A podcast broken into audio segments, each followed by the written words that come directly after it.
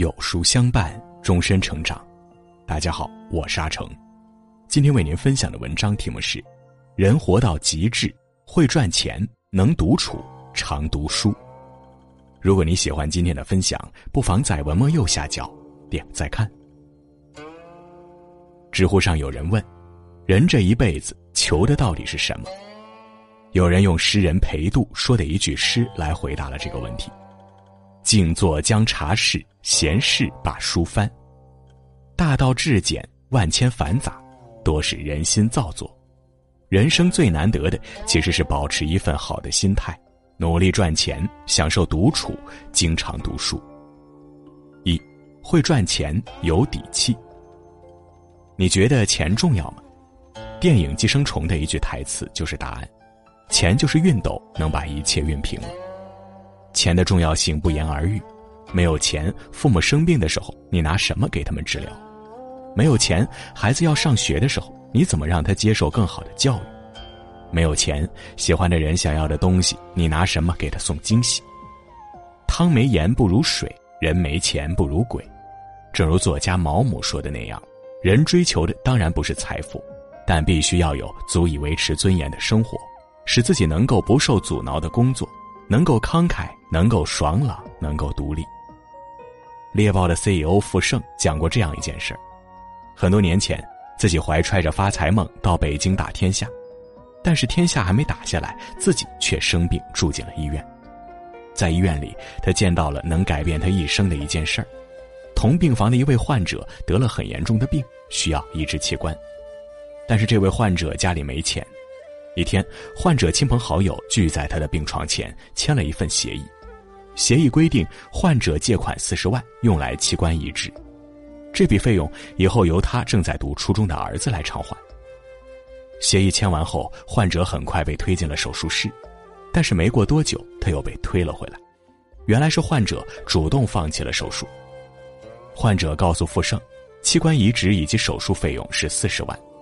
但进了手术室后才知道，术后的终生抗排异也需要四十万，加起来就是八十万。儿子还在初中，就要背上八十万的债务，这样的事情哪个当爸的做得出来？后来那位患者有没有接受治疗不得而知，但是傅盛却吓坏了。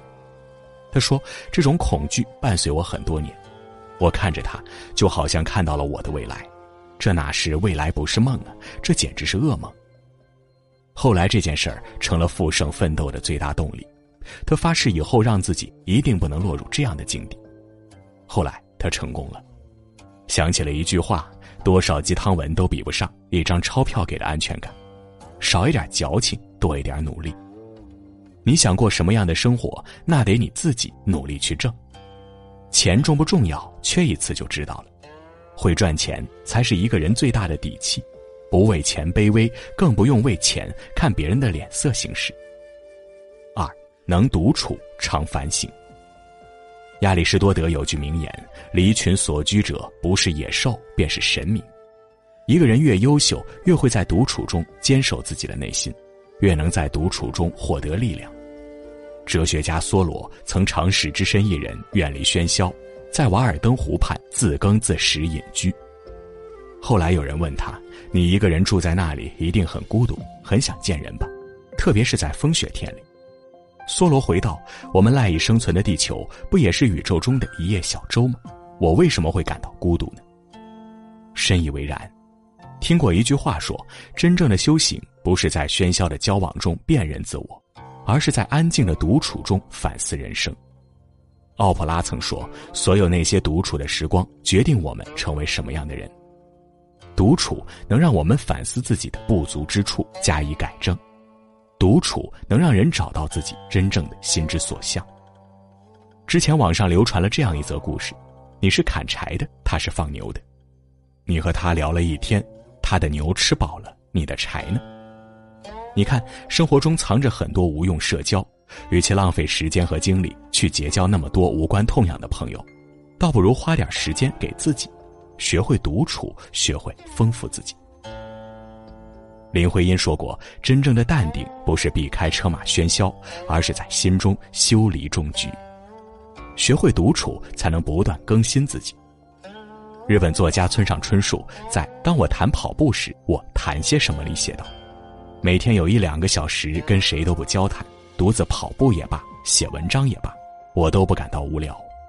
和与人一起做事相比，我更喜欢一个人默不作声的读书或全神贯注的听音乐。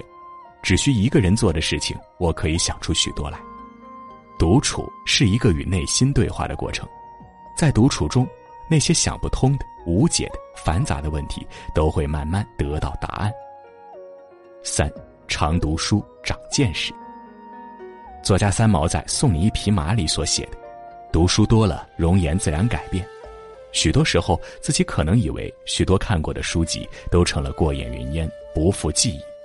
其实，他们仍是潜在的，在气质里，在谈吐上，在胸襟的无涯。这正是读书的力量。”出生于书香门第的董卿，从小就在父母的熏陶下饱览群书。董卿曾说过：“假如我几天不读书，我会感觉像一个人几天不洗澡那样难受。”正是因为对读书的喜爱，让她成为出口成章的大才女。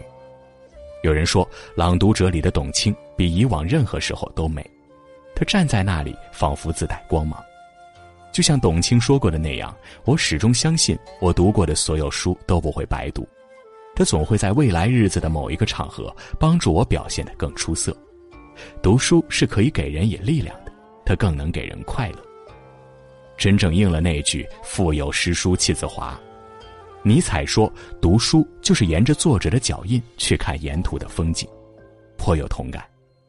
曾有人向杨绛倾诉人生困苦，杨绛听完笑着回答：“你的问题就在于书读的太少，而想的太多。”很多时候，人之所以烦恼不断，其根源就在于书读的太少。普希金曾说：“人的影响短暂而微弱，书的影响则广泛而深远。”一个人读书越多，见识越多，心胸才会越宽阔。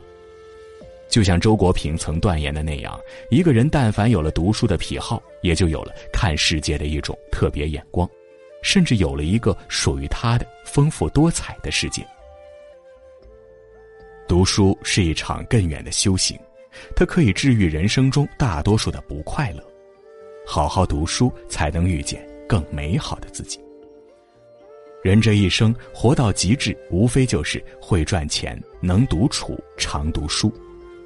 会赚钱才处处晴朗，能独处则清心明目，常读书会见多识广。点亮再看，愿我们把每一天都能活到极致，事事长安。这一生虽有艰难困苦忧人心，但求每个难关你我都傲然挺立。